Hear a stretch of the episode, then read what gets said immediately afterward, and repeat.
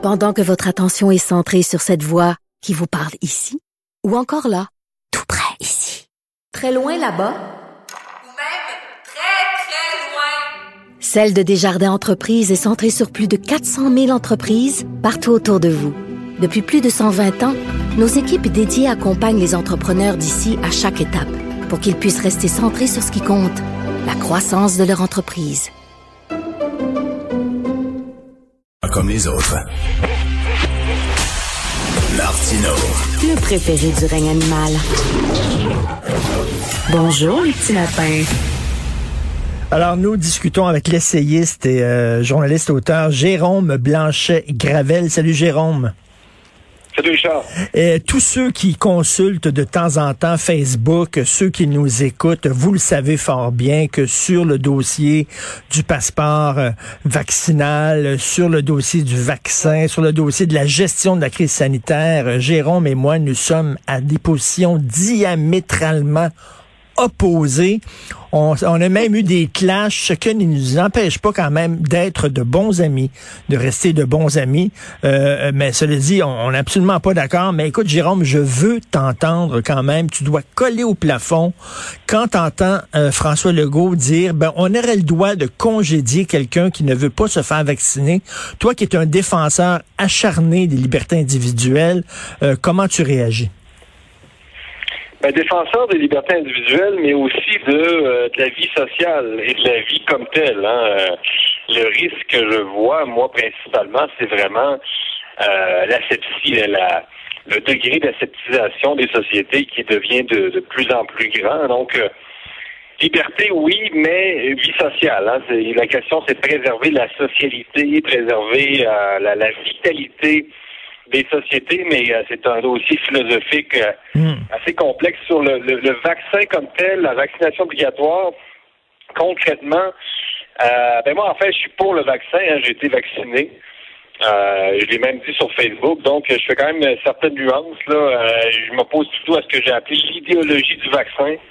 C'est-à-dire que je pense pas que le vaccin puisse tout régler. Je pense qu'il peut nous aider mais là, on est, on est comme dans un esprit euh, utopique où on pense que le, le, vaccin est une solution miracle. Et la, la vaccination obligatoire, euh, non seulement, oui, elle va, elle, va à l'encontre de la liberté de conscience, donc là, ça rentre dans ce que tu disais, mais, euh, mais, mais concrètement, je me, je me questionne même sur ces, euh, sur ces bénéfices. C'est-à-dire que là, on a un vaccin Pfizer et Moderna qui euh, sont tombés à 66% d'efficacité face aux variants Delta. Euh, ce sont des vaccins quand même, je pense ce sont les deux les plus populaires au Canada avant que le AstraZeneca soit envoyé vers les pays pauvres pour euh, euh, ses effets secondaires. on, on, vaccine encore, un, je pense, c'est des personnes d'un certain âge avec l'AstraZeneca, mais en tout cas, les bénéfices concrètement, quels sont-ils si on sait qu'il reste 44% finalement d'inefficacité? Et que ça ne réglera pas tout. Donc, je me demande, dans un contexte de pénurie de main-d'œuvre, particulièrement dans le système de santé, euh, à qu'est-ce que ça va nous donner euh, de potentiellement congédier 10% du personnel de la santé alors que qu'on sait qu'il va continuer à y avoir des cas de contamination, euh, personne ne répond vraiment à la question. Là. Mais, mais tu sais, c'est une chose de dire aux gens, tu n'as pas le droit d'aller au théâtre, tu n'as pas le droit d'aller dans un bar, dans un restaurant, au gym, si tu n'as pas une preuve que tu été vacciné, mais c'en est une autre de dire tu n'auras pas le droit de, de pratiquer ton métier, tu n'auras pas le droit de, à ton gagne-pain. Tu vas perdre ta job, tu pourras pas en rapporter de l'argent à la maison si pas vacciné. Et ça, c'est une brèche majeure, effectivement, dans les lois et les libertés. On va se retrouver, mon gars, avec euh, des tribunaux engorgés pendant des années. Ben, j'espère, en tout cas, que le droit va faire son travail, euh, parce que les juristes, les avocats, au Québec n'ont pas été très loquaces. Là. Euh, on a quand même l'impression qu'au Canada, les chartes de droits et libertés, ça sert essentiellement à protéger les communautés, les communautés culturelles, ça sert à protéger les religions, à octroyer des accommodements dits raisonnables, à, des, à protéger des droits fondamentaux qui sont plutôt euh, des droits fondamentalistes dans certains cas. Et on a quand même l'impression que face à la pandémie, ben, les chartes de droits et libertés ne servent plus à grand-chose. On a vraiment l'impression qu'on est devant un, instrument purement idéologique qui sert le multiculturalisme et euh, la diversité euh, sexuelle. Il faut quand même pas le nier. Là. Et le silence de la communauté juridique est quand même assourdissant. Écoute, là, ça, ça, ça, a commencé, Jérôme. Tu as vu, il y a des banques, toutes les grosses banques maintenant euh, demandent à leurs employés d'être vaccinés. Sinon, tu peux pas entrer sur ton lieu de travail. Euh, il y a des cabinets d'avocats, il y, a des, il y a des restaurants même. Écoute, ça commence. Donc, moi, j'ai hâte de voir la première fois le premier travailleur qui va être congédié sur la base qui ne veut pas se faire vacciner Attends une minute, là. ils vont, vont-ils aller jusque-là, les, les, patrons, en disant, je te fous dehors, là? Les gars, on octroie des accommodements religieux depuis euh, des années au Canada. Et là, on nous dit qu'on ne donnerait pas des accommodements sanitaires, si tu veux, à des gens qui ont toutes sortes de raisons de pas se faire vacciner, que ce soit un choix politique, parce que là, on rentre quand même aussi, c'est pas juste la science, là. Euh, l'opposition au vaccin, euh, c'est aussi une sorte de choix politique face à ce qui est vu comme un exercice de soumission des populations. c'est assez complexe. Jérôme, rien pour jaser, même si quelqu'un se fait pas vacciner, parce que cette personne-là, puis je dis pas que tous les anti-vaccins sont des coucous, mais mettons, prenons un coucou, là, qui est, qui est anti-vaccin et tout ça et pour, pour des raisons absurdes, loufoques, de, de, de croyances, bon, euh, mais veut dire, on en fait des accommodements religieux, puis la religion, ce sont des croyances euh, loufoques. Le, le, monde a été créé ah en sept jours, euh, le buisson ardent, la séparation de la mer Rouge. tu sais, on demande pas là, on demande pas le, passeport sanitaire pour les lieux de culte. Ben, c'est un accommodement à des croyances loufoques, non? Ben, ben effectivement, c'est c'est un bon argument de tu fais l'avocat du diable, oui, je oui. comprends parfaitement. C'est-à-dire que la mouvance QAnon aux États-Unis, euh, on touche clairement le phénomène religieux, d'une certaine façon. Bon, c'est un mélange de politique et de religieux, c'est une sorte de religion politique. Donc les vrais de vrais complotistes, là, qui eux croient que euh, des rituels de, de pédo-satanisme, puis euh, bon, les, les, reptiliens, puis des gens qui auraient des origines reptiliennes, à moitié homme, à moitié reptile. Euh, c'est pas une religion, euh, je sais pas ce que c'est. On voit bien que c'est complètement, euh, on, touche le surnaturel, les extraterrestres. Donc, c'est un peu comme la mouvance, je sais pas, les, les, les spaghettis, je sais pas trop là. Il y a une sorte de, de, de croyances effectivement religieuses, surnaturelles. Euh, qu'on est censé respecter avec les chartes, euh, les chartes de droit, etc. au Canada. Donc, euh, le paradoxe c'est quand même est quand même monumental. Puis, tu on parle de la santé, la santé. Mais je suis pas sûr que congédier quelqu'un, on fait tout ça, tout ça, on le fait au nom de la santé. Dans toutes les mesures sanitaires, c'est la santé, la santé publique. Et là, on dit qu'on congédierait des, des gens mais euh, c'est pas vraiment la santé, ça congédie des gens. On sait que ça peut créer des dépressions, on peut à la limite euh, mener au suicide. Ensuite, bon, les gens doivent s'endurcir un peu. On n'est pas dans une société où les gens euh, sont très toujours très résistants là, sur le plan psychologique. Là. ça, c'est des deux côtés en passant. Là, autant chez autant chez les, les, sanitaires que les antisanitaires, on n'est pas toujours devant des des, des, des, des gens très résistants là, psychologiquement. Euh, mais c'est ça, c'est que mais, mais on est, on, on, est dans des clashs de droit, là, vraiment, là, au point de vue juridique. juridique, c'est fascinant parce que, écoute, il y a aussi le droit à, la santé, le droit à être protégé, le devoir d'un État de protéger ses citoyens, mais de l'autre aussi, tu as le droit des individus. Tu sais, qu'est-ce que disaient les féministes lorsqu'elles luttaient pour le libre choix d'avortement? Elles disaient, c'est mon corps, j'ai le droit de faire ce que je veux avec mon corps. Voilà ce qu'elles disaient. Mm-hmm. Sauf que, sauf que si tu te fais pas avorter ou si tu te fais avorter, ça n'a pas vraiment d'incidence sur les gens à côté, qui est pas la même chose si tu si un, un virus euh, à l'intérieur du corps. Mais sauf que, écoute, au point de vue juridique, au point de vue constitutionnel, c'est tout un clash, là.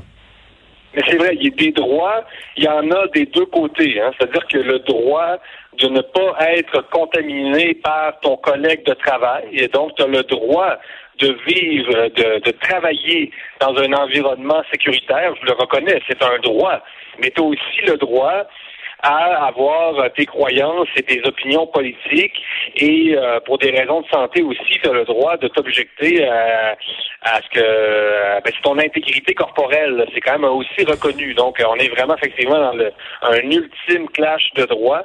Mais ce qui m'inquiète aussi, c'est euh, c'est quand même le Québec a déjà un, excellent taux de vaccination. C'est parmi les meilleurs au monde. Et là, on a un, gouvernement qui veut obtenir seulement un 100% de conformité idéologique. Et ça, c'est très inquiétant. C'est vraiment inquiétant euh, parce que dans une société pluraliste et démocratique, on ne peut pas obtenir 100% de conformité idéologique. C'est impossible. C'est une mmh. utopie.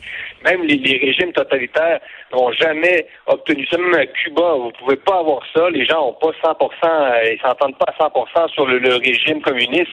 Donc, c'est ça la tendance qui m'inquiète le plus. Là.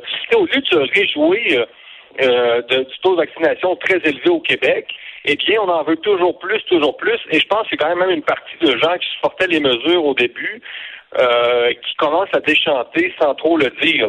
Les Québécois sont très discrets. Euh, c'est des gens qui tout d'un coup peuvent euh, nous surprendre aux élections, mais je pense que ça va trop loin. Ça, ça va trop loin, tout simplement.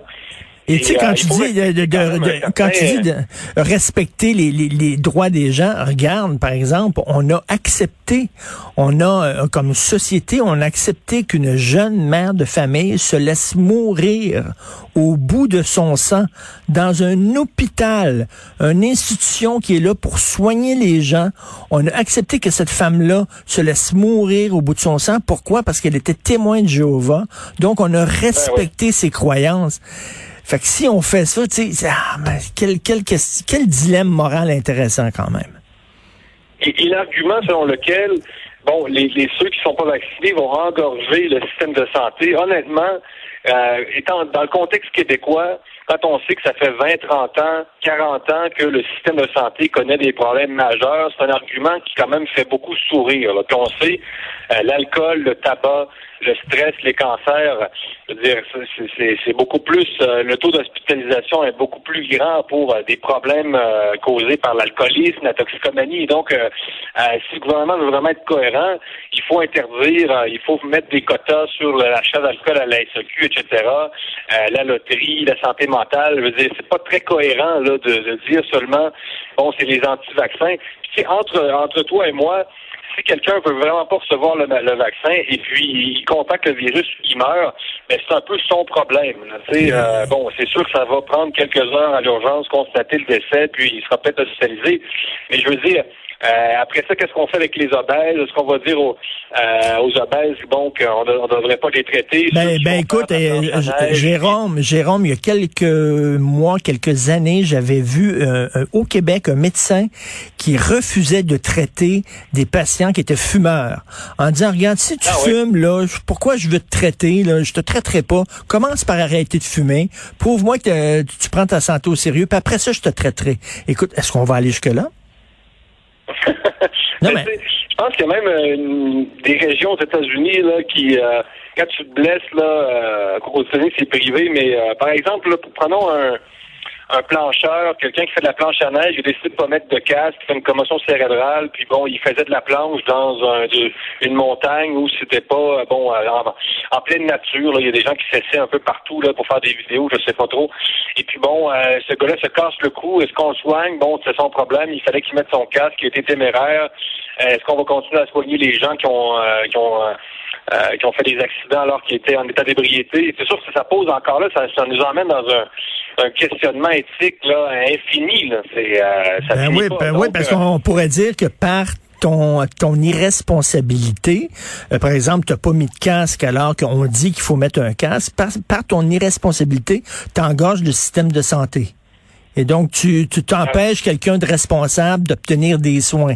On pourrait poser la même question, effectivement. Puis aux gens vaccinés, je leur dis de quoi vous avez peur si vous, vous êtes vacciné. Donc, vous n'êtes pas censé, en fait, être menacé. Je comprends que ça réduit les risques que tout le monde le soit vacciné, mais, euh, en même temps, euh, vous, vous êtes protégés, les vaccinés. Là. Donc, euh, vous n'êtes pas censé être en péril parce que euh, quelqu'un euh, est entré euh, à votre espace de travail en n'étant pas vacciné, là, surtout avec le taux de vaccination. Puis on sait aussi que les gens qui ont attrapé le virus ben, ont développé une immunité collective personnelle, ceux qui ont, qui ont, survécu au virus. Donc, puis, ultimement, de quoi vraiment de quoi les Québécois vraiment ont-ils peur? C'est déjà une des sociétés les plus sécuritaires au monde. Est-ce qu'il fallait vraiment un passeport vaccinal pour aller manger euh, le dimanche midi chez Normandin? Ça frise presque le ridicule. Je dis, c'est un peu un, peu fort. Je veux dire, en quoi ta vie, toi qui es vacciné, en quoi ta vie est-elle vraiment menacée par euh, par Gérard Tremblay à la table à trois mètres, qui est allé manger chez Normandin, qui a mis son masque pour aller aux toilettes honnêtement, là, euh, les risques sont pas très élevés. Euh, c'est une, discussion philosophique extrêmement intéressante. Puis tu vois, on n'est pas d'accord, mais on peut se parler de façon intelligente ben et rationnelle. Fait que voilà. Merci beaucoup, Jérôme. Jérôme Blanchet-Gravel, bon week-end. Bonne fin de semaine à tout le monde.